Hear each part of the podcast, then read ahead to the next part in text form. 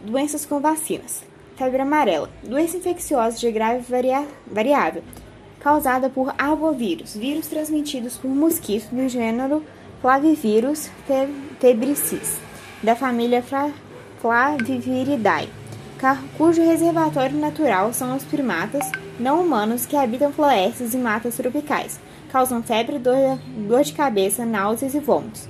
Os casos graves podem causar doenças cardíacas, hepáticas e renais fatais.